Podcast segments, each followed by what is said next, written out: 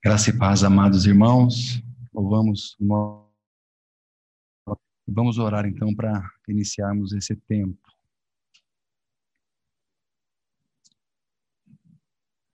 Nos colocamos, Senhor, nas tuas mãos nesse momento para falar, para ouvir.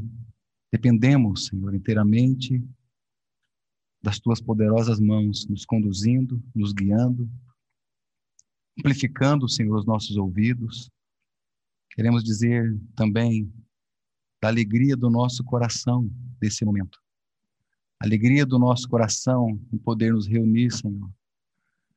Obrigado, Senhor, mas também com reverência, com responsabilidade, nós nos reunimos. Queremos mesmo que o Senhor tome conta e o governo deste lugar nessa noite. Nós te bendizemos, Senhor. Obrigado pelo teu Santo Espírito e que ele possa, sim, ter toda a liberdade. Queremos calar a nossa carne, a nossa alma tão agitada. Venha, Senhor, falar. Obrigado porque o Senhor fala. Obrigado porque o Senhor não desiste de nós. Obrigado porque o Senhor é o mesmo ontem, hoje e, eternamente. Louvado seja o teu nome. Para a glória de Deus Pai. Nós oramos em nome de Jesus. Amém. Amém. Amém, meus irmãos. Vamos abrir então em Hebreus, no capítulo 2. Eu quero compartilhar o texto que, na última oportunidade que tive aqui de compartilhar com os irmãos, eu quero compartilhar esse texto e colocar aqui um outro ponto. Nós falamos sobre a grande necessidade de sermos livres do pavor da morte. E hoje, pela graça do nosso Deus, livres do pavor da morte e vivermos para a glória de Deus. Sabemos que é um tema que nós já ouvimos pregações, já lemos textos, nós já, de certa maneira, estamos familiarizados com essa expressão, viver para a glória de Deus. Evidentemente, a palavra de Deus ela é inesgotável. Evidentemente, a palavra de Deus é poderosa para nos falar tantas e tantas vezes, através de um só capítulo, um só versículo, uma só palavra. A palavra de Deus ela é rica, ela é viva e eficaz. E ela é inesgotável, amados irmãos. Então, nessa noite, para a glória do nosso Deus, que a gente possa compreender um pouco mais do que essa expressão pode significar. Vivendo para a glória de Deus. Então, Hebreus, no capítulo 2, versículo 15, diz assim: E livrasse todos os que, com medo da morte, estavam por toda a vida sujeitos à servidão. Então, no último compartilhar, eu falei um pouco é, do motivo pelo qual a palavra vem e traz então esse versículo. Esse versículo não está aqui de maneira aleatória. Não foi simplesmente jogado e colocado é, simplesmente para confortar cristãos no futuro, ainda que seja isso uma grande realidade. Quanto conforto nós podemos ter nessa palavra hoje, sabendo que ela foi escrita praticamente dois mil anos atrás mas ela foi escrita num contexto bem específico ali. Então, é isso que eu queria colocar para os irmãos e colocar um pouco da vida dos cristãos que estavam ali, então, recebendo essa mensagem. O ano é o ano 65.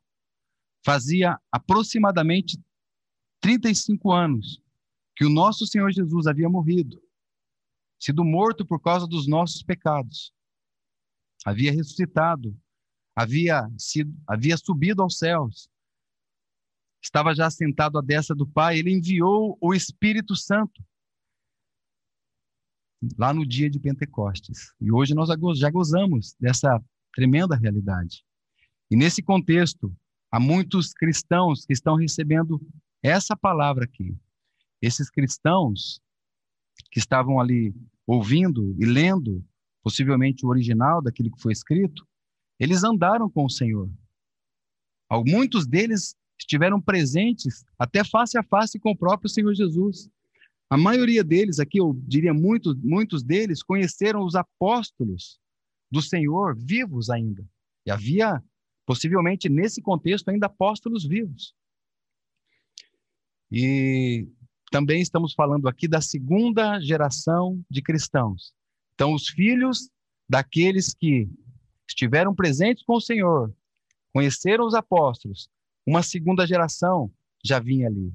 Então, de alguma maneira, nós, alguns de nós aqui, talvez somos a segunda geração de pais cristãos, ou a primeira geração, há um risco eminente que está à frente, que é o perigo do esfriamento. Quando você lê a carta aos Hebreus e vai vendo o que está acontecendo mais a ela, você vê várias exortações, exortações que são necessárias para o despertamento do próprio povo de Deus.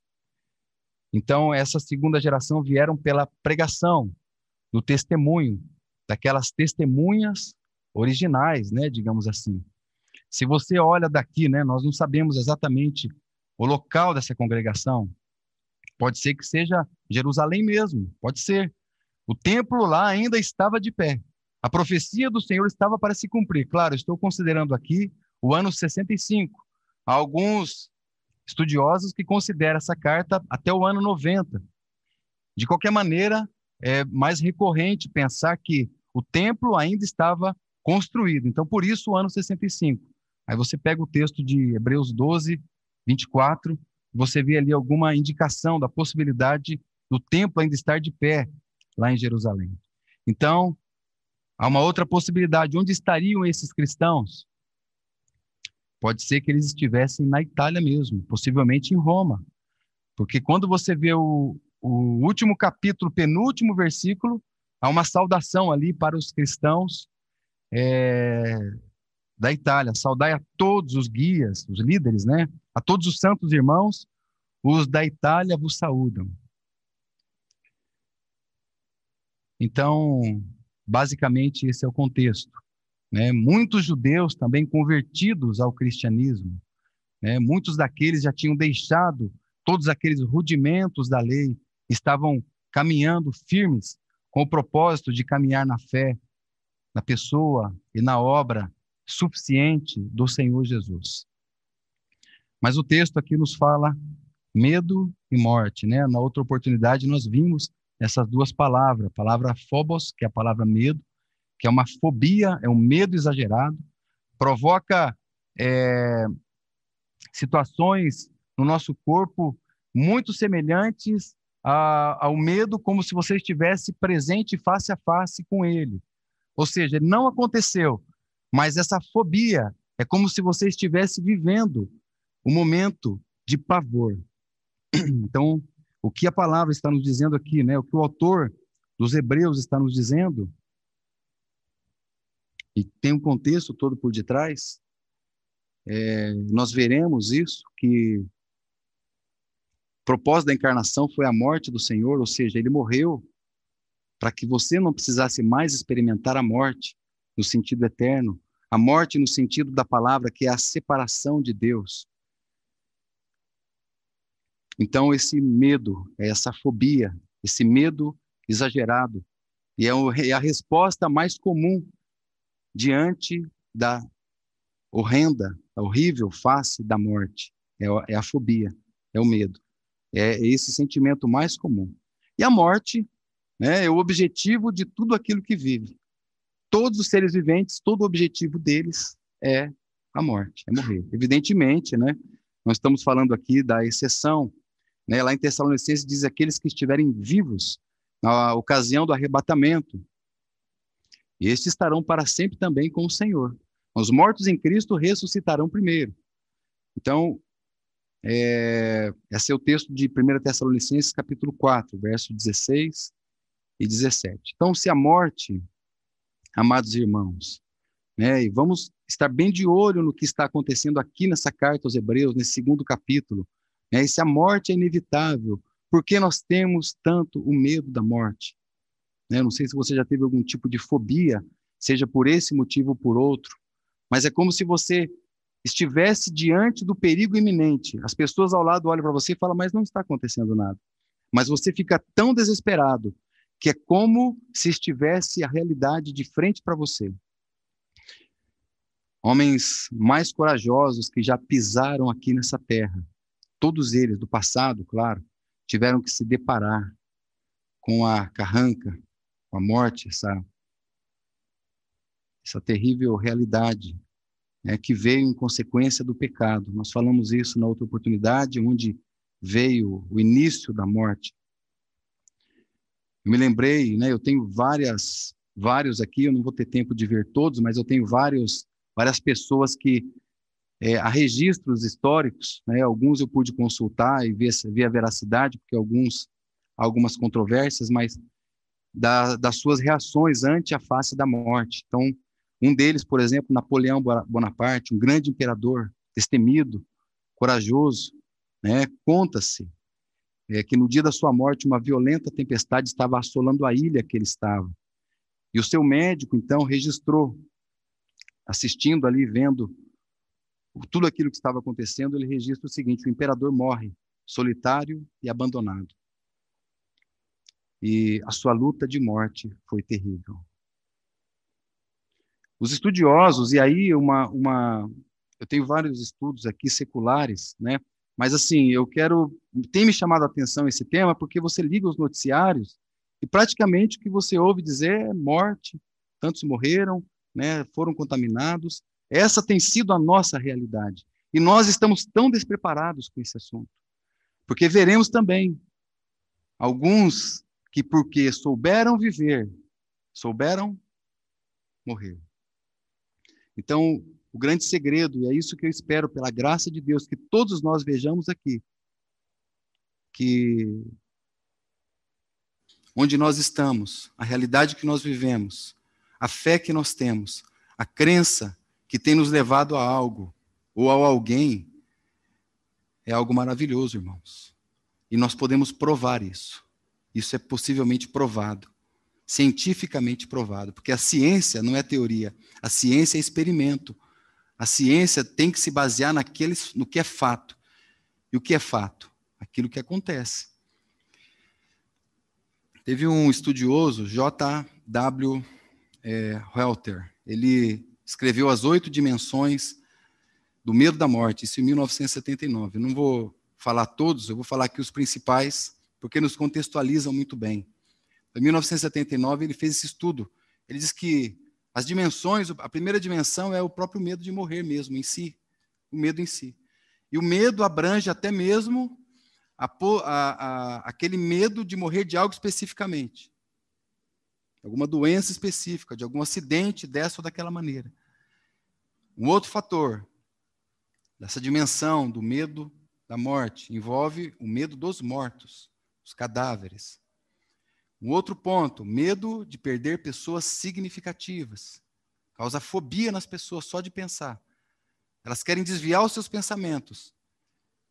Enquanto talvez a nossa postura correta como cristãos seria olhar à luz da palavra de Deus, que nos encoraja, e muito mais do que isso, nos dá certeza de onde para onde nós vamos. Aliás, que são as aqueles aquelas situações, né, é, da nossa vida, é, de onde eu vim, o que eu estou fazendo aqui e para onde eu vou. É, então são esses dilemas que nós vivemos tantas vezes. E um outro outra dimensão que ele coloca, além de perder pessoas significativas, é o medo de, do desconhecido. Então todos esses pontos aqui, eu não vou citar os oito, mas todos eles pela palavra de Deus, você acaba falando: não, mas isso aqui tem a resposta. Isso aqui também tem a resposta. Isso tem, e, e alguns pontos, né? É, a gente pode tá, até estar com, com medo, falando, mas Senhor, eu tenho medo. Né? E nos colocarmos diante do Senhor e confessar a Ele as nossas fraquezas. Afinal de contas, o próprio Senhor Jesus, ele teve medo da morte. Lá no Getsemane, os irmãos se lembram, Mateus capítulo 26, ele, no verso 38, diz, ele, ele mesmo diz: A minha alma está profundamente triste. Né? E essa palavra aqui significa é, é uma tristeza capaz de levar a própria pessoa para a morte, por causa da própria tristeza. É uma palavra forte, essa palavra profundamente triste, né? Perolupos. A tristeza tamanha que ela mesma por si pode levar a pessoa à morte. Lucas, o médico, quando registra o Getsemane, ele diz que o Senhor Jesus estava posto em agonia e orava mais intensamente. Essa palavra agonia é a mesma expressão de alguém ser colocado num ringue de lutas, onde há uma batalha em meio a fortes emoções. Essas emoções não são só emoções é, é, psíquicas, mas são severas emoções psíquicas, uma angústia terrível, agonia. E o Senhor foi colocado nessa profunda agonia, a ponto daquela é, é, dele ter suado sangue, né? Aquele fenômeno hematidrose, que é um fenômeno constatado também, isso é possível quando você é fortemente e psicologicamente abalado, você fica tão alterado que você chega a suar gotas de sangue. O nosso Senhor passou por isso. A questão que eu vejo, e olhando para isso, é qual foi o motivo, né? Pelo qual ele estava tão desesperado. Afinal, ele sabia para que ele veio. Mas tinha algo que consumia o coração do Senhor, e talvez é isso que deveria consumir o nosso. Talvez é isso que nós devêssemos entender o propósito do nosso chamamento. E o motivo era: ele estaria afastado da face do Pai. Ele estaria afastado da face do seu Deus. É interessante, né? O seu Deus, porque foi exatamente na cruz que ele disse: Eli, Eli, lama sabachthani. Quando ele chama ali o Pai de Deus, ele diz: Deus meu, Deus meu, Cumprimento profético do Salmo 22. Por que me desamparastes? Essa foi a agonia do Senhor. Essa foi a luta do Senhor. Esse foi o desespero do Senhor. E graças a Deus que ele passou pela morte, morreu vitorioso, ressuscitou, está sentado junto ao trono de Deus. A própria epístola aos Hebreus, aos Hebreus diz que ele está à destra de Deus e ele intercede por nós. Então ele está olhando para todas as nossas fraquezas, todas elas, qualquer que seja, está intercedendo por nós. E esse contexto, amados irmãos, que nós estamos aqui na carta aos Hebreus, deixa eu colocar um pouco mais para vocês aqui. Eu disse que possivelmente estamos aqui no ano 65, mas 10 anos antes, possível, 11 anos antes, mais precisamente, sobe um imperador para governar Roma. E aí então eu estou considerando né, essa possibilidade é, claro, havia muitos irmãos ali em, na, na, na, Itália, em Roma, muitos irmãos. Então, considerando essa possibilidade, houve a perseguição ali, isso é histórico, isso é inegável. Né? Não estou afirmando que essa carta foi para os irmãos que estavam ali, mas há uma grande sim possibilidade. Mas 11 anos antes, Nero subiu ao poder, com 17 anos de idade. Ele assumiu ali então o governo de Roma, imperador. Homem louco, megalomaníaco, egocêntrico, para vocês terem uma ideia, no final da vida dele, ele cometeu suicídio. E ele pediu para o seu assistente ajudar, ajudá-lo a se matar. E ele falou, quando antes de morrer, ele disse assim: morre agora um grande artista. Né? Então, era tamanho o, o, narcisismo que ele tinha, que ele era um homem louco, realmente devasso, perverso. Né? Ele mandou matar várias pessoas, inclusive a sua própria mãe, por simplesmente contrariá-lo. Né? É verdade que temos vivido, um dia, vivido dias onde nós não podemos ser contrariados. Né? Há um, há um, parece que um espírito onde mostra é, é, uma situação onde se nos dizer não, disser não para nós, nós ficamos com problema. Mas ele, ele era louco mesmo. Então, no dia 17 de julho de, do ano 64, né? quando a Elisadora faz aniversário, eu lembro que foi nesse dia, né, que Nero incendiou Roma, é, capital do império. Né? E isso foi até o dia 24. Foram sete, noite, foram sete noites e seis dias de incêndio em toda a capital da Itália, toda Roma. E dos 14 bairros que existiam ali, 10 bairros foram devastados. E os quatro bairros que restaram ali, né, habitados por judeus, habitados por cristãos, Deram então a Nero o álibi, aí vocês vão entender onde eu quero chegar. Deram então a Nero o álibi para que ele perseguisse os cristãos e colocasse neles a culpa de tudo aquilo que aconteceu. Então, durante a perseguição, que então agora avançamos 10 anos na história, né? ele assumiu em 54, no ano 64, a religião cristã foi considerada uma superstição estranha e ilegal. E quem praticasse o cristianismo era considerado um ateu por causa do panteísmo, havia muitos deuses. E todos sabem, e nós sabemos, que nós adoramos a um único Deus, o único Deus trino. E então, essa perseguição, aprisionamento dos cristãos, condenados ao exílio, à morte. Diz a história que faltava madeira para crucificar os cristãos, onde eles eram então envoltos a piches e, e, e, e ele colocava, espalhava aquilo por toda a cidade. E ele olhava aquilo tudo do seu palácio, ali do seu lugar, tocando a sua lira, vestido a sua roupa, e ele queria ver Roma mais bonita, mais iluminada, mais bela. E os nossos irmãos estavam lá, martirizados, morrendo por causa do testemunho do Senhor, perseguidos. Os pagãos também daquela época, todo aquele contexto, né, aquela cultura da época, é, se mantinham afastados dos cristãos, mantinham distância deles acusavam-os dos piores delitos que os irmãos podem imaginar. Perseguiam, aprisionavam e, e os matavam.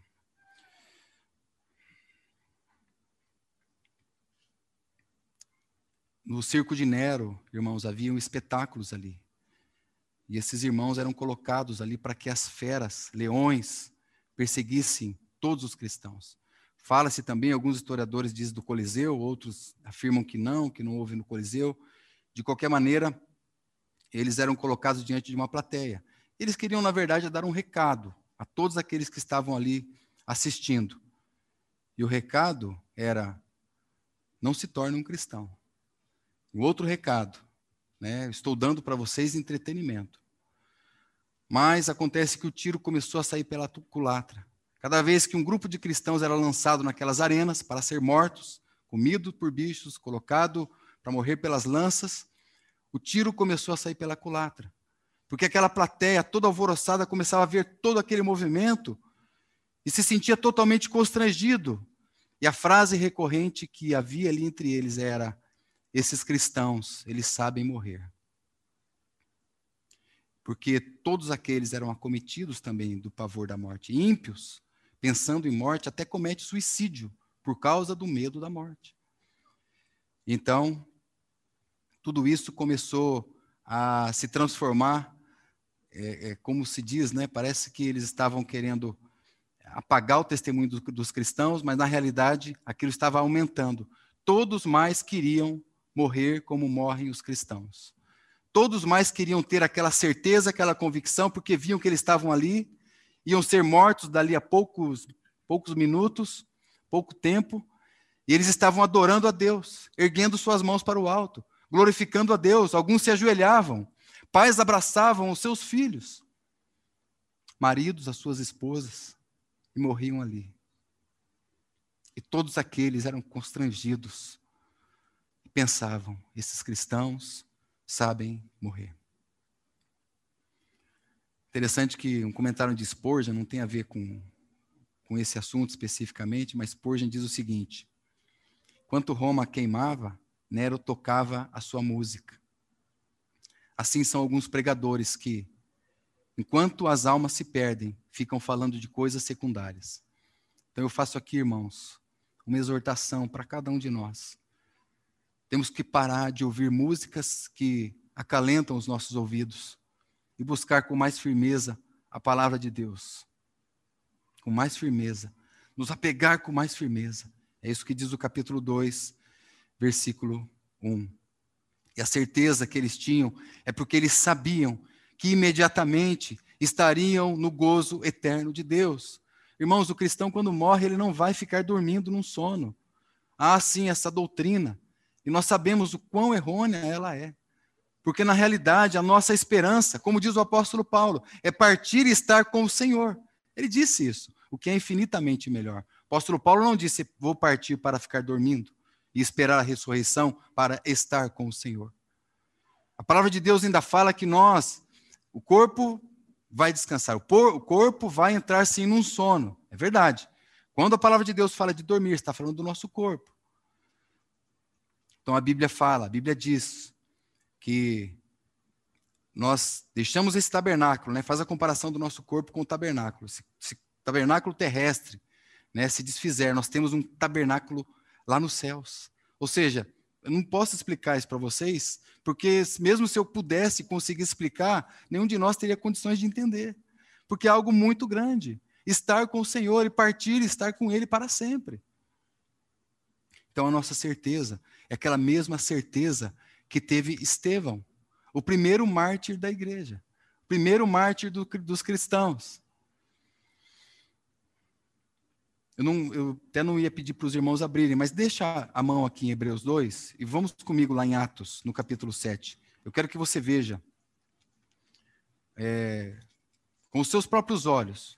Eu sei que você já leu esse texto, mas eu quero que você veja com os seus próprios olhos as palavras desse amado irmão enquanto ele estava ali pregando a palavra de Deus, enquanto Estevão estava ali ousadamente proclamando as virtudes do Senhor que o tirou das trevas para a luz, enquanto ele estava ali dando testemunho da glória, da graça de Deus na vida dele. Atos capítulo 7. E ele dizia, ele disse uma palavra dura, uma palavra, uma palavra forte. Ele diz no versículo 51: homens de dura serviço, incircuncisos de coração e de ouvido. Vocês sempre resistir, vocês sempre estão resistindo ao Espírito Santo, assim como também os vossos pais. A qual dos profetas não perseguiram os vossos pais? Até mataram os que ante anteriormente anunciaram a vida do justo, do qual vós agora fostes traidores e homicidas? Vós recebestes a lei por ordenação dos anjos e não aguardastes. Verso 54. E ouvindo eles isto, enfureceram-se em seu coração e rangiam os dentes contra ele.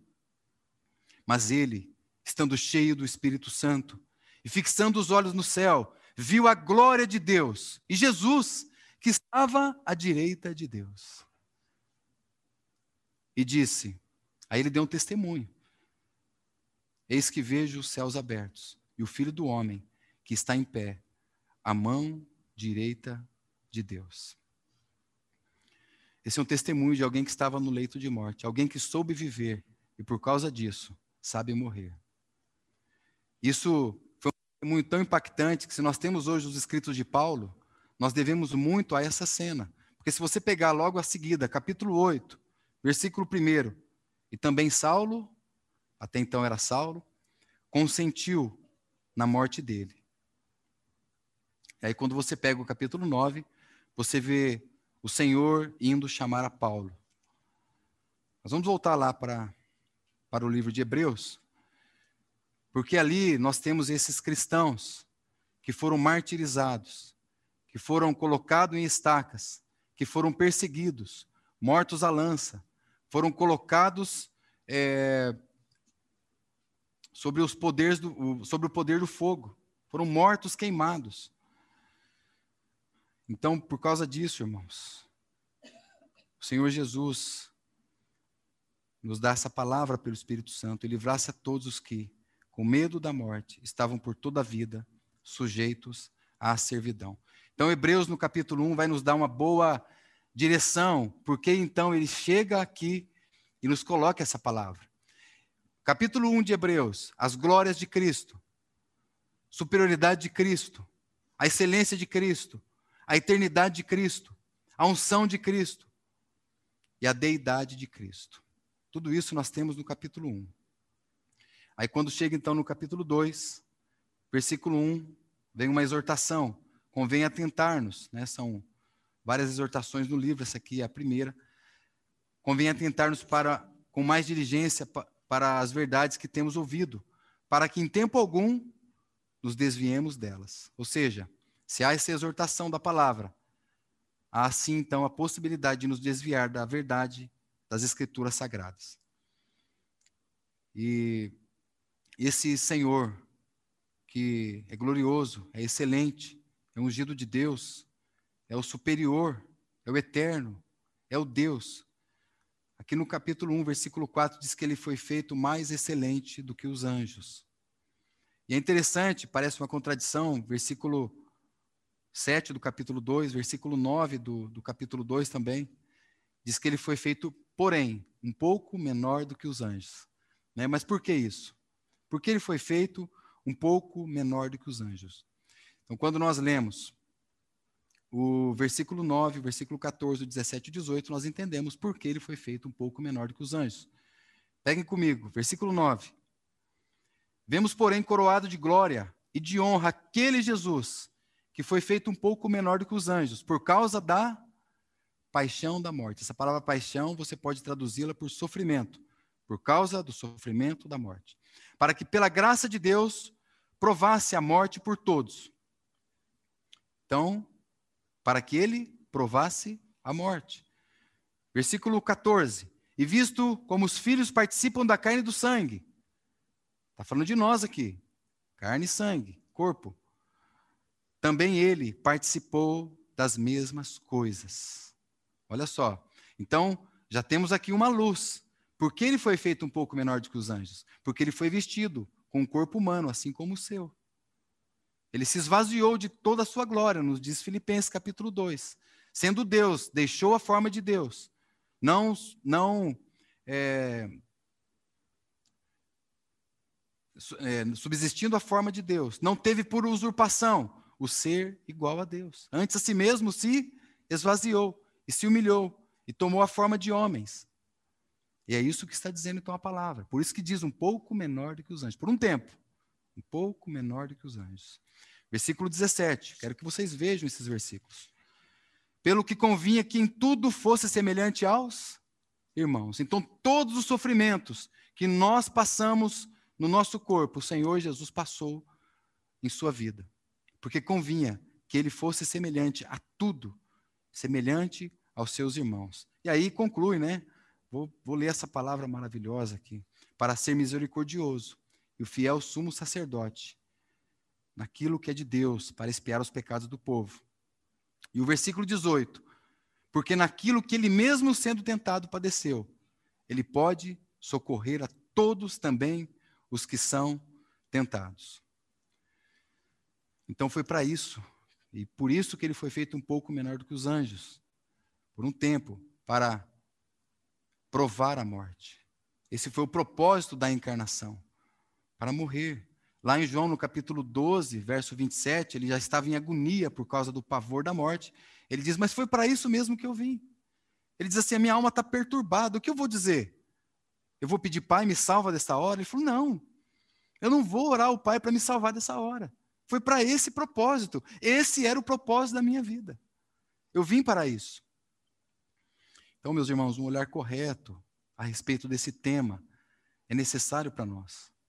Temos que nos aprofundar um pouco mais. E parece um tema mórbido, mas é um tema necessário, porque a fé é a certeza. E quantas vezes nós mesmos, como cristãos, não temos a certeza? Outro dia uma pessoa me falando, ah, eu conversei com uma pessoa tão serena, ela está com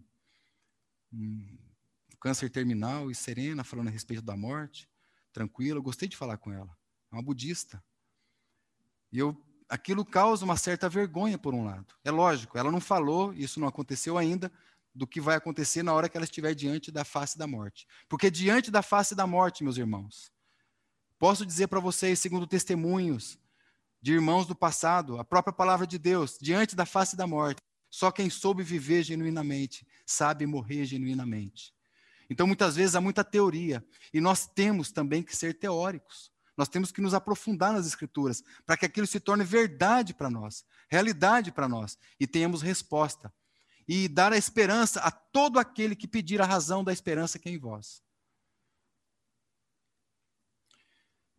É, um teólogo do passado, de Trist Bonhoeffer, muito conhecido, alemão, ele disse que Deus é o além no meio da nossa vida. Entende, irmãos? Então, o grande problema é que nós não estamos considerando Deus além da vida. Deus é o além no meio da nossa vida. Para Paulo, Cristo ele era um alvo. Passou a ser, né? Depois do testemunho de Estevão, depois do encontro com o Senhor Jesus, o Senhor passou a ser o alvo dele. O alvo dele não era a morte. Ele nem se preocupava com o medo da morte. A preocupação dele era viver para Cristo. Então, porque ele vivia para Cristo, o morrer para ele era, era lucro. Ele disse isso. Para mim, o viver é Cristo. Mas só é lucro a morte quando Cristo é a vida. Porque aquilo não está tomando conta do teu ser. Paulo, ainda falando a respeito das suas lutas, provações, dificuldades, Atos 20 e 24, não sei se você está anotando, não precisa abrir. Nós vimos esse texto no outro compartilhar. Ele dizia que ele não tinha vida preciosa para ele mesmo. Atos 20 e 24. Contanto que o desejo dele era cumprir com alegria. Aí tem uma expressão ali. Algumas, versão, algumas versões não tem. Contanto que eu cumpra com alegria a minha carreira e o meu ministério. Ele dizia: a minha vida não é preciosa para mim que é precioso para mim, eu cumpri aquilo pelo qual eu fui chamado. Irmão, você foi chamado. Para que você foi chamado? Né? Hoje a gente abre a internet né, e vê aí pessoas espalhadas por todo esse mundo. É, muitas vezes, irmãos que se aventuram a ser youtubers nem foi chamado para isso. Nem foi chamado. Sabe, irmãos, estão ali buscando algo onde a cultura do mundo está indo. Aliás, esse é um ídolo, né? Cultura vem da palavra culto. E quando nós seguimos a cultura do nosso mundo, a cultura do momento, a, a onda da moda, então nós vamos nos amoldando, nos conformando com este mundo, com este século. Irmãos, a, a palavra aqui é ao que o Senhor nos chamou. Ah, mas eu não sei o meu chamado. Irmãos, permaneça na igreja. Você vai funcionar. Porque assim funciona o corpo de Cristo. Todos funcionam. De alguma e de outra maneira. E quero dizer para os irmãos que ouvir a palavra de Deus é também servir a Deus. então, ele tinha, ele não tinha sua vida preciosa para si mesmo. A palavra de Deus, irmãos, ela faz exposição em todo o seu conjunto.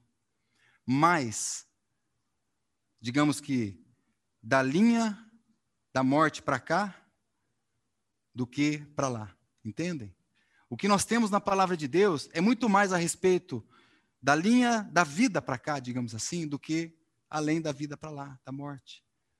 Então nós tememos, porque não estamos muitas vezes descobrindo qual foi, qual é a esperança do nosso chamamento. Efésios 1:3, né, me lembro desse texto, que diz: "Iluminado os olhos do vosso coração, para compreenderdes a esperança do seu chamamento".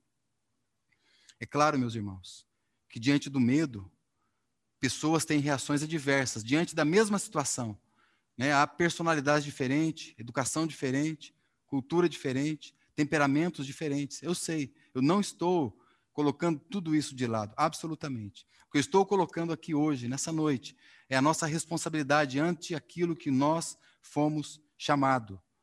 Porque o discurso da palavra de Deus, não se relaciona com o medo de morrer, mas sim da maneira e da responsabilidade do nosso chamamento, de como nós estamos vivendo. E aqui eu quero ler uma carta de David Brenner. Esse irmão viveu no século XVIII. Ele partiu ao Senhor muito jovem, com 29 anos de idade. Muito jovem. Mas ele era um irmão americano, norte-americano. Ele é, ele, ele, tinha um chamado para pregar para os índios, e ele, sempre muito doente, ele fazia tudo o que ele podia para cumprir fielmente, com alegria, o seu chamamento. Eu vou ler essa carta aqui e peço uma especial atenção para os jovens, jovens que estão sendo hoje muito mais atacados do que nós, mas muito mais atacados do que nós. Convites a suicídios é uma das é uma das situações que tem acontecido hoje. Os jovens precisam estar muito atentos hoje, muito mais do que todos, à palavra de Deus. Nós estamos desatentos. Eu falo para os irmãos aqui, eu, eu olha, eu peço misericórdia ao Senhor. Falo, Senhor, olha, louvado seja o teu nome, que eu não sou um jovem hoje. Porque hoje ser um jovem não é fácil. Então, queridos, não desprezem a palavra de Deus. Nós não sobreviveremos sem a palavra de Deus. E ele, na verdade, essa carta, ele quer dizer o seguinte, né? ele, ele acha que é muito surpreendente os vivos né, daquele tempo. Ele escreveu essa, jovem um, essa carta para um jovem missionário. Um jovem missionário que ele conhecia, ele queria dar alguns conselhos para esse jovem, escreveu essa carta. Até essa carta, o título dela é Viva para a Eternidade. Né? Então ele, ele começa a carta dizendo: Olha, eu acho surpreendente a maneira que as pessoas vivem hoje, né? lá naquele tempo, século XVIII ainda, né? que sabem que devem morrer e, apesar disso, adiam o dia mal. Em tempos de saúde, prosperidade, vive uma distância tão terrível da familiaridade com o túmulo e as grandes preocupações além dele. Ele está dizendo assim: as pessoas estão vivendo hoje que nem pensam que vão morrer, nem lembram que vão morrer. Né? Hoje, é, é, é, diz que hoje nós não temos tempos, é, lacunas, né? brechas na nossa. Nós não temos tempos, tempos de tédio. Né? A psicologia chama isso de tempos de tédio. Nós não temos tempos de tédio. Até no banheiro, o nosso celular tem que estar lá e nos comunicando alguma coisa, nos entretendo. Nós não temos tempo de tédio para quase nada. Tudo ele está lá nos seguindo. Né? Ele está dizendo aqui, em especial, eu poderia com justiça nos encher de surpresa, saber cuja mente foi divinamente iluminada para contemplar as coisas importantes da, da eternidade como elas são. Eu digo que esses vivam dessa maneira. Entretanto, Senhor, falando lá para esse jovem missionário, é frequente essa situação e como são raros os exemplos dos que vivem e agem dia após dia, como se estivessem às vésperas da eternidade sem se preocupar. Lutando para preencher os seus momentos remanescentes no serviço e na honra do grande mestre. Nós, insensivelmente, desperdiçamos tempo. Enquanto pensamos em tê-lo em abundância e estamos tão estranhamente distraídos a ponto de, em grande medida, perdermos a noção da santidade e das qualificações necessárias para nos preparar para sermos habitantes do paraíso celestial. Mas, ó, caro Senhor, um leito de morte, se desfrutarmos claramente da razão, dará outra visão das coisas. Aliás, ele estava aqui no seu leito de morte. Eu tenho estado por mais de três semanas prostrado, sob o maior grau de fraqueza, esperando na maior parte do tempo, nas horas e nos dias, entrar no mundo eterno. Às vezes eu tenho ido tão longe, a ponto de ficar sem dizer nenhuma palavra por diversas horas, ah, nessas ocasiões, como me parece ser vasta a importância que tem a vida espiritual santa. Eu tenho desejado chamar a atenção de todos os meus amigos para persuadi-los a viver para Deus, especialmente todos aqueles que estão designados ou já atuantes no serviço do santuário. Ó, oh, caro Senhor, não pense que seja suficiente viver no nível dos cristãos comuns. Não é suficiente.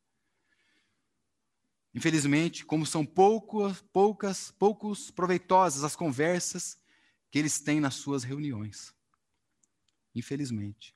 As visitas, ele está dizendo as visitas que ele tem dos cristãos, até mesmo daqueles que são chamados cristãos, são com frequência extremamente estéreis. E a consciência nada pode fazer senão nos condenar pelo mau aproveitamento do tempo, enquanto estivemos a passar horas conversando juntos. Porém, o caminho para desfrutarmos da presença divina é estar apto para algum serviço distinto a Deus. Sublinhe isso. Porém, o caminho para desfrutar a presença divina é estarmos aptos para algum serviço distinto a Deus. É vivermos uma vida de grande devoção, constante dedicação a Ele, observando os movimentos, as disposições dos nossos corações, de onde poderemos aprender é, sobre as corrupções que lá se hospedam e da nossa constante necessidade da ajuda de Deus para a realização do menor dos deveres. Ó, oh, caro Senhor, me permita rogar-lhe frequentemente atender os grandes e preciosos deveres do jejum e da oração secreta. Tenho um grande segredo. Pensando a partir de algumas coisas que observo, de que talvez Deus tenha lhe designado para algum serviço singular no mundo. Esforce-se, portanto, para se preparar e para se qualificar para fazer muito para a glória de Deus. Aí ele faz uma sugestão aqui de leitura para aquele, para aquele jovem missionário. Ele diz assim, concluindo: Finalmente, Permita-me rogar-lhe firmemente a aplicação da oração, da leitura bíblica, meditação sobre as verdades divinas. Lute para, que, para penetrar até as profundezas e nunca esteja contente com o conhecimento superficial. Nunca esteja contente com o conhecimento superficial.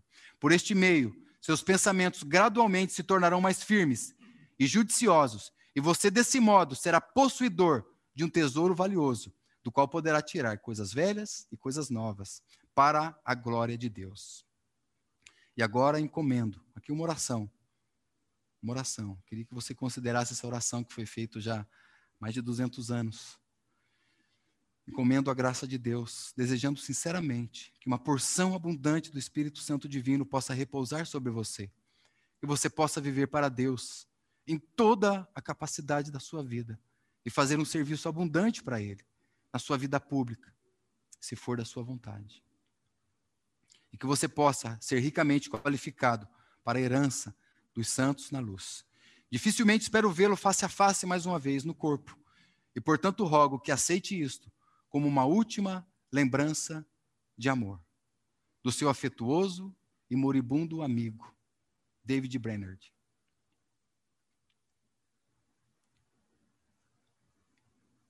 Nós é, constatamos, então, amados irmãos, a necessidade de termos o desejo de cumprir com alegria a nossa carreira, a que o Senhor nos chamou. Isso implica, sim, no propósito de Deus. É, conversávamos né, outro dia sobre um grande psicólogo, talvez um dos maiores que já estiveram aqui, Victor Franklin. Ele escreveu um livro em, em busca de sentido, em busca do sentido da vida. Né? Ele é reconhecido como um dos maiores psiquiatras que a história já viu. Criador do método terapêutico chamado logoterapia, que é um método para encontrar né, o sentido da vida. Com 33 anos de idade, ele já atendia em seu próprio consultório de neurologia e psiquiatria, era reconhecido como um profissional que criou essa nova fórmula né, de terapia, em especial para as pessoas que é, estavam desejando suicídio e a pessoas que encontravam-se em desesperança emocional, situação de falta de sentido de vida mesmo.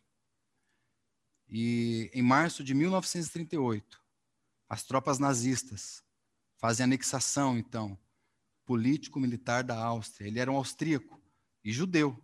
Então ele e toda a sua família foram presos. Sua mãe foi espancada logo no momento da sua prisão, a sua irmã. Todos morreram, depois ele descobriu que a sua irmã estava viva. E ele foi o único que conseguiu, é, da sua família, ele e sua irmã, aparentemente, sair daquele, sair do holocausto vivo, da perseguição ali que houve na Alemanha, na Segunda Guerra Mundial. E ele, então, depois, ele descreve tudo aquilo que aconteceu com ele. Né? E uma das coisas que ele coloca é a necessidade que nós temos de esperança. Né? O sentimento necessário aos corações de cada um daqueles que são chamados servos, filhos de Deus, é a esperança. Nós vemos isso em Romanos, capítulo 5. Nós somos justificados pela fé. Temos paz com Deus, por meio de quem obtivemos acesso a essa graça, na qual estamos firmes. Nos gloriamos na esperança da glória de Deus. E não somente isso, né, nos diz a palavra, nos gloriamos nas tribulações, porque a tribulação produz experiência. A experiência, esperança. E essa esperança que veio pela justificação da fé, ela não traz confusão, porque o Espírito de Deus é derramado nos nossos corações. E Victor Franklin, então, coloca como que um tripé, né? três pontos para que nós descubramos o sentido da nossa vida. Por isso que, então, a carta de David Brainerd, né? esses três pontos, como os jovens precisam debruçar em cima disso. Os três pontos que o, o Victor Franklin coloca é: nós encontramos o sentido da nossa vida nas tribulações, nas lutas, nas dificuldades. Nós encontramos o sentido da nossa vida no serviço, quando trabalhamos, quando servimos. Encontramos o sentido da nossa vida quando amamos, no amor. Então, nesse primeiro ponto, encontramos o sentido da nossa vida é, nas tribulações, né? É estranho falar isso, mas o próprio Romanos 5 fala, né? Essas tribulações que nos produzem que produz esperança. Essa tudo isso não traz confusão por causa do amor de Deus que é derramado nos nossos corações. Nós sabemos o quanto nós somos amados. E o que o Senhor nos guardou desde o início da nossa salvação, Ele nos guardará até o último dia. Irmãos, para todo cristão, o mundo deve ser uma tribulação. Todo cristão, o mundo é uma tribulação. Enquanto nós estivermos nesse corpo de morte, também é uma tribulação. E é estranho né, encontrar o sentido na tribulação. Mas teve uma, uma senhora, uma ateia, que escreveu sobre o Holocausto. Né, e dentre os seus escritos, ela disse que era impossível que Deus existisse. É impossível que Deus exista, porque permitiu o Holocausto. Então, numa entrevista, é, acho que numa entrevista na TV, Victor Frank foi confrontado com essa pergunta: Olha, a senhora Fulana de Tal disse, ela escreveu sobre o Holocausto, ela estudou o Holocausto. Ela disse que é impossível que Deus exista, Sr. Victor Franklin. É impossível que Deus exista, porque ele permitiu aqueles seis milhões de judeus mortos. Victor Franklin disse: Olha, essa senhora, ela estudou sobre o Holocausto, e eu vivi o Holocausto. E eu digo que Deus existe porque eu estive lá, no Holocausto, e vi todos os cuidados. Ele viu, né? Todos os cuidados e a mão de Deus. Não é algo teórico, é algo que se vive.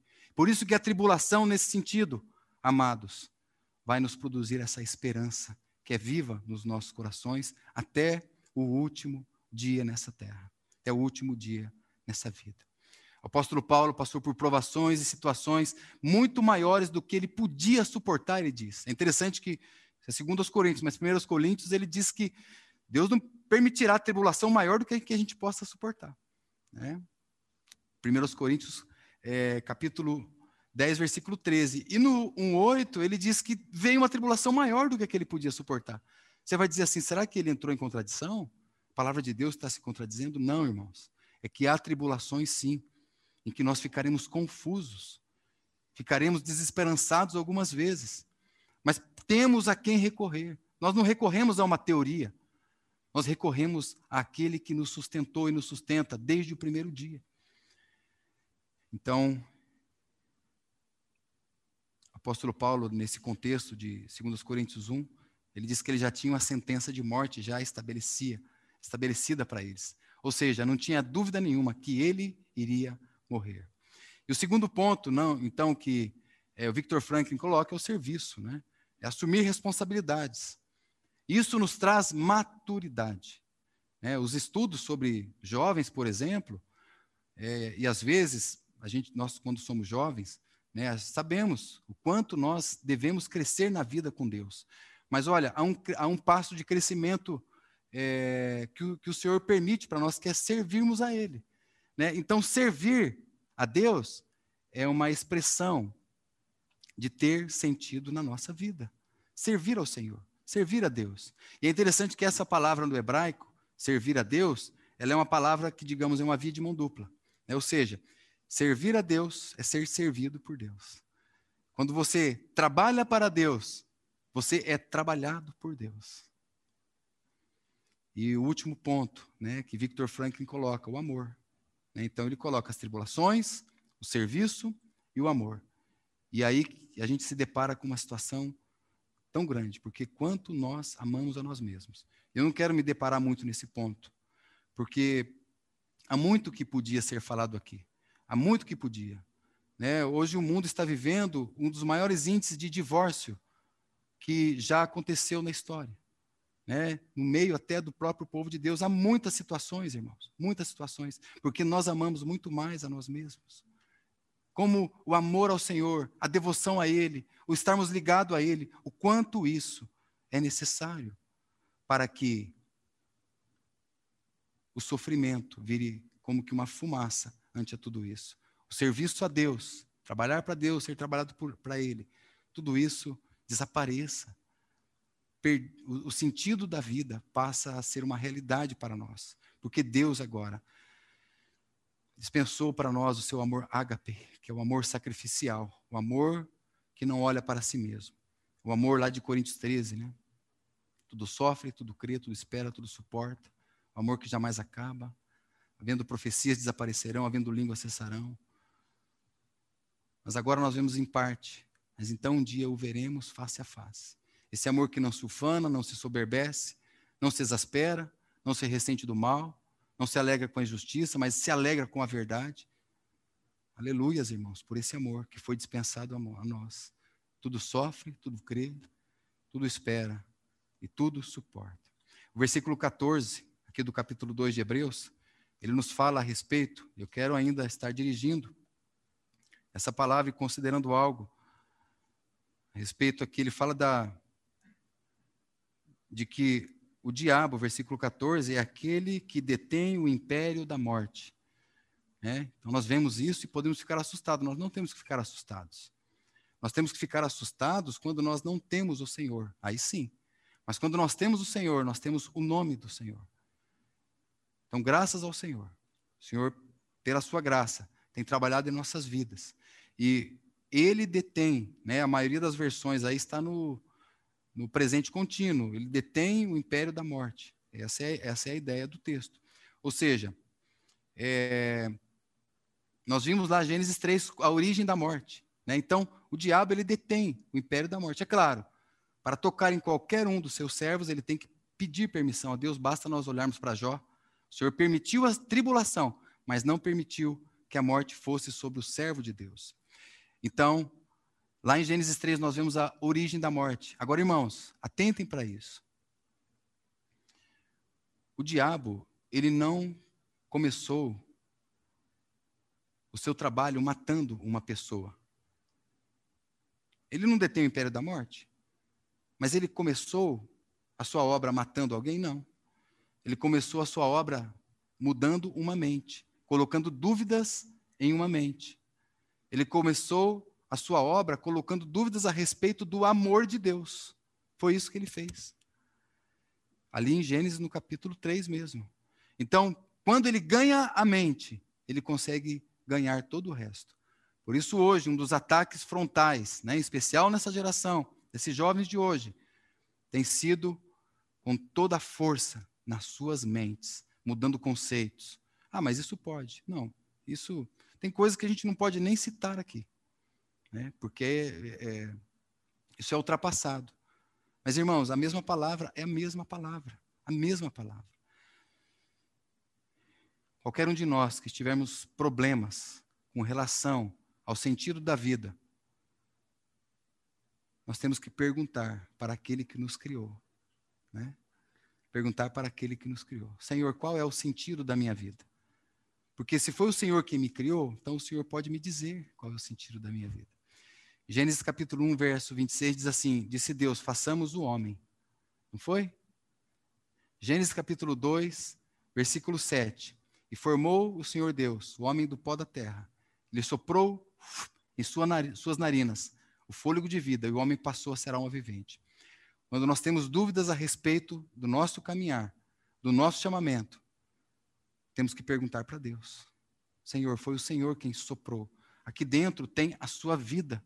Esse fôlego, é interessante que a Covid, né, ela vem atacando justamente algo que Deus colocou em nós, que é o sopro de vida.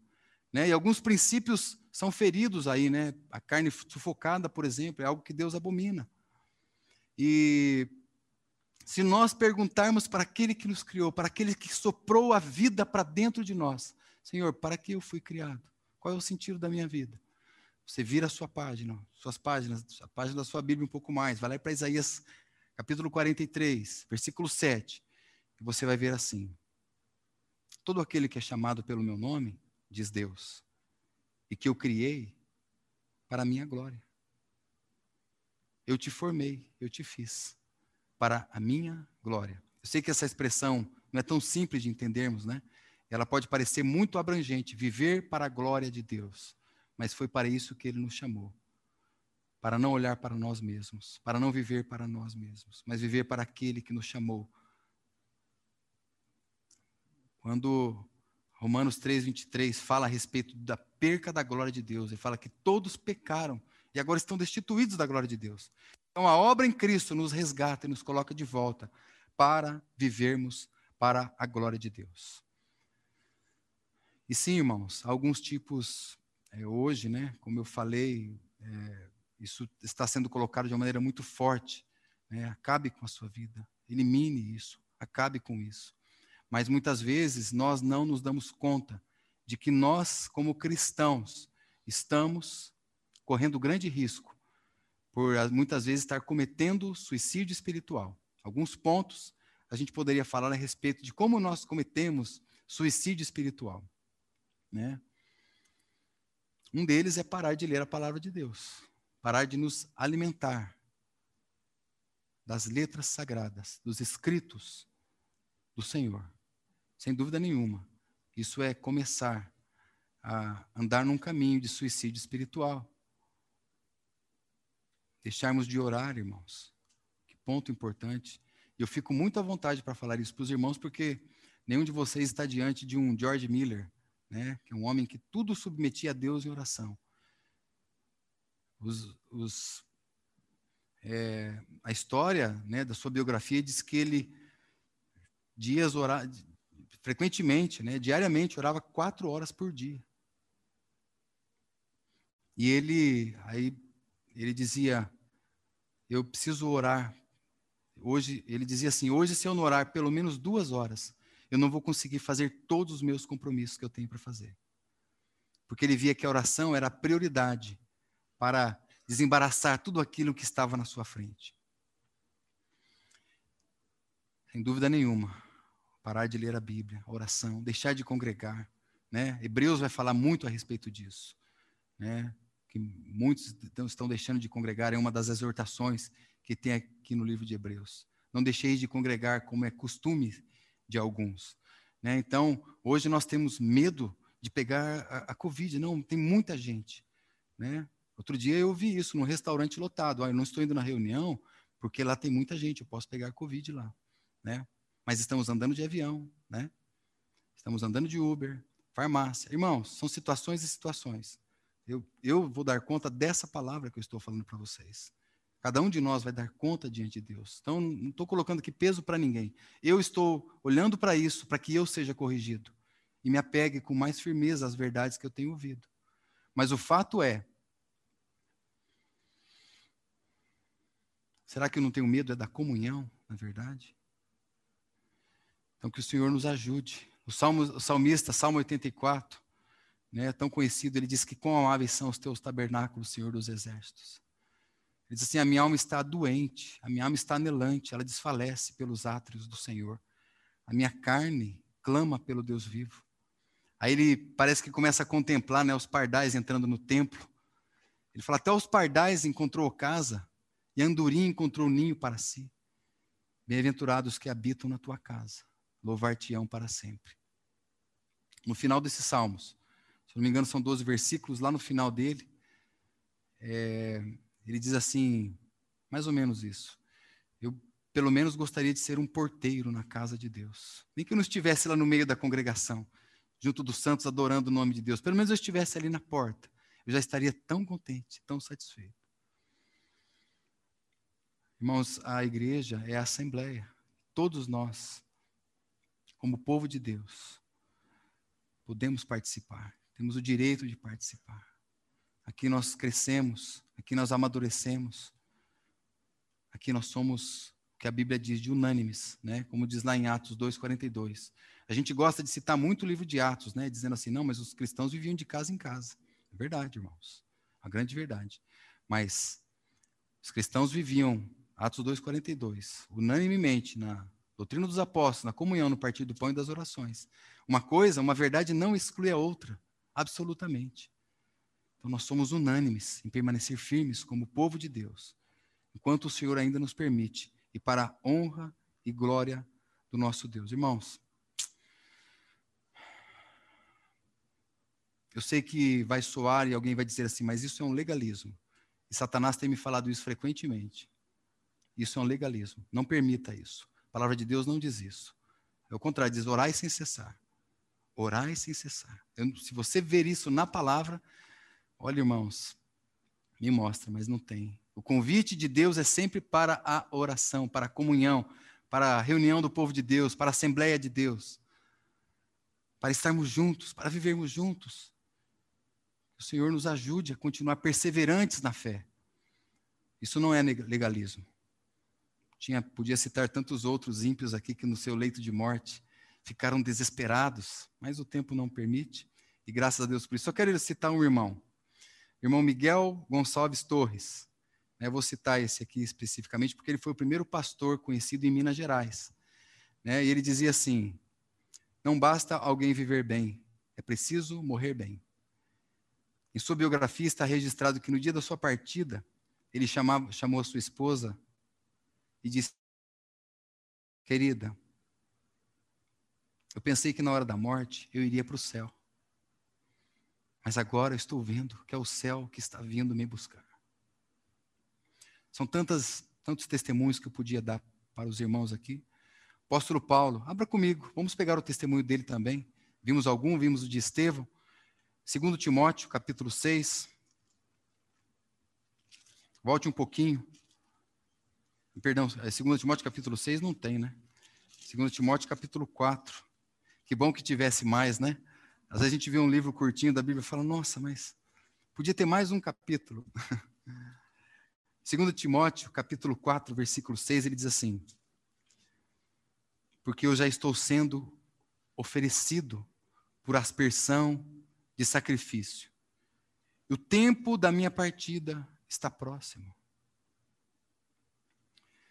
Uma outra versão diz assim: Quanto a mim, já estou sendo derramado como libação, e o tempo da minha partida é chegado. Você viu que ele não usou o termo o tempo da minha morte? Usou o tempo da minha partida? Essa palavra aqui é analuces, tempo da minha partida, partida, analuces. E essa palavra, ela designa três situações, né? Então, três razões porque, ao invés do apóstolo Paulo ter usado morte, ele usou essa analuces aqui. Primeiro, partida significa tirar um fardo das costas de alguém. Está dizendo assim: o tempo da minha partida está chegando. Isso também significa desatar o bote ou um barco do tronco e atravessar um rio. A partida. E a partida também significa afrouxar as estacas de uma barraca e levantar acampamento. Morrer para ele, irmãos, morrer para o apóstolo Paulo, né, significando aqui tirar os fardos das suas costas, era para um crente descansar das suas fadigas. A partir daqui, quando ele disse, quando estava possivelmente, né, se lembrando de que essa palavra também significa desatar as cordas de um bote e atravessar um rio, que morrer para um crente é fazer uma viagem rumo à sua pátria celestial e afrouxar as estacas de uma barraca, né? Partida. Vou, desa vou desarmar a minha barraca. Porque morrer para um crente era mudar de endereço e era ir para a casa do Pai. Era levantar o acampamento e ir para a sua casa permanente. Não havia o medo de morrer, havia a responsabilidade de como ele deveria viver.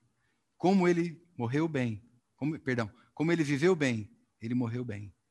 Ele estava muito certo. Essa aqui foi a última epístola, e a partir daqui, então, ele seria decapitado. A partir aqui dessa segunda carta a Timóteo, capítulo 4. Houve tribulações, mas havia um chamado, havia um serviço, havia um compromisso, havia um amor. Agora, irmãos, não podia terminar aqui sem falar do nosso Senhor. Qual foi a última palavra dele na sua morte. Os irmãos se lembram. Tetelestai. Está consumado. Essa foi a última palavra. Está pronto, está feito. Né? Será que nós poderemos chegar no último dia da nossa vida tranquilos e falar: o céu está vindo para mim, eu estou pronto, está consumado, está feito. Eu combati o bom combate, né? como Paulo disse. Acabei a carreira, guardei a fé até o último dia. Precisaremos dos, uns dos outros para isso. Precisaremos de palavras para nos exortar, para nos demonstrar, para nos chamar a nossa atenção. Precisaremos dos irmãos. E essa palavra, tetelestai, era usada em três situações também. Vou falar para vocês rapidamente. Era usada essa palavra para quando algo estava totalmente pago. Ou seja, você pegava um recibo e escrevia tetelestai, totalmente pago. Essa palavra também era usada para uma sentença que foi cumprida. Né? Então, se você tinha uma dívida, você escrevia no recibo totalmente pago. Você estava preso, aprisionado, né? Você cumpriu ali a sua sentença e saiu ali, digamos, da sua cela. Então, a partir daquele momento você recebia um documento, né? E esse documento estava escrito Tetelestai. Você está livre. E também essa palavra era designada para quando você é, vencia uma batalha militar, uma guerra, uma, uma, uma luta. Então, quando uma vitória estava ganha, né, o general ele voltava do campo de batalha, ele fazia então desfilar os seus prisioneiros ali pelas ruas de Roma, por exemplo. Ele proclamava em grande voz: Tetelestai, Tetelestai. Então, com esse grito de vitória, ele fazia declaração inequívoca de que o inimigo havia sido vencido e que o seu poderio havia terminado. O poder da morte terminou, irmãos, para nós. Nós temos uma esperança, não, uma viva esperança. Porque o escrito de dívida que era contra nós, tetelestai, foi pago. O Senhor Jesus pagou todo o preço dos nossos pecados, conscientes e inconscientes.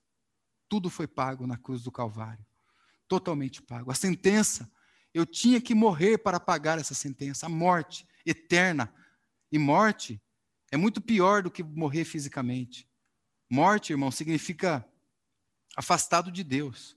Por isso que a Bíblia diz que os ímpios estão mortos nos seus delitos e pecados, porque eles estão afastados de Deus.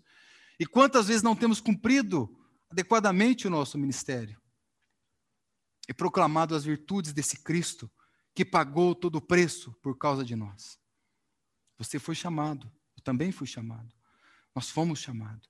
Irmãos, o Salmo 90, verso 10 diz que o tempo passa rapidamente e nós voamos.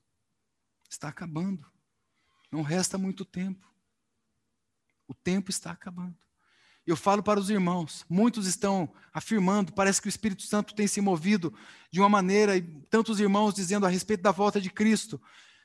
Isso tem sido uma esperança forte nos nossos corações e nós não dizemos isso porque estamos com tribulações e lutas, com dívidas para pagar. Olha, podia vir o Senhor para nos buscar para acabar logo com isso. Não, irmãos. Está tudo bem. Graças ao Senhor. Mas que dia glorioso e maravilhoso virá o dia que será o dia que ele virá nos buscar. Mas eu garanto para vocês que se não for na nossa geração, nós iremos para ele. Imediatamente estaremos face a face com o Senhor.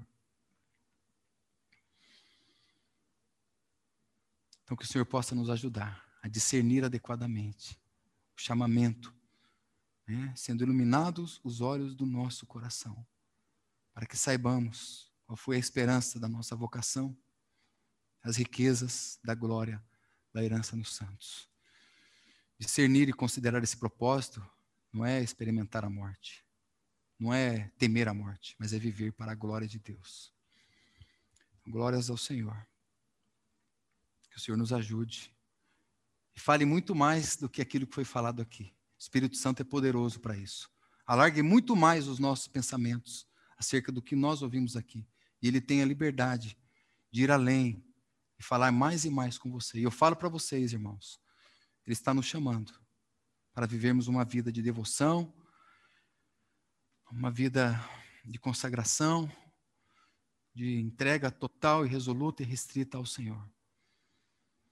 Temos dois minutos e eu quero que você ore em voz alta diante do Senhor.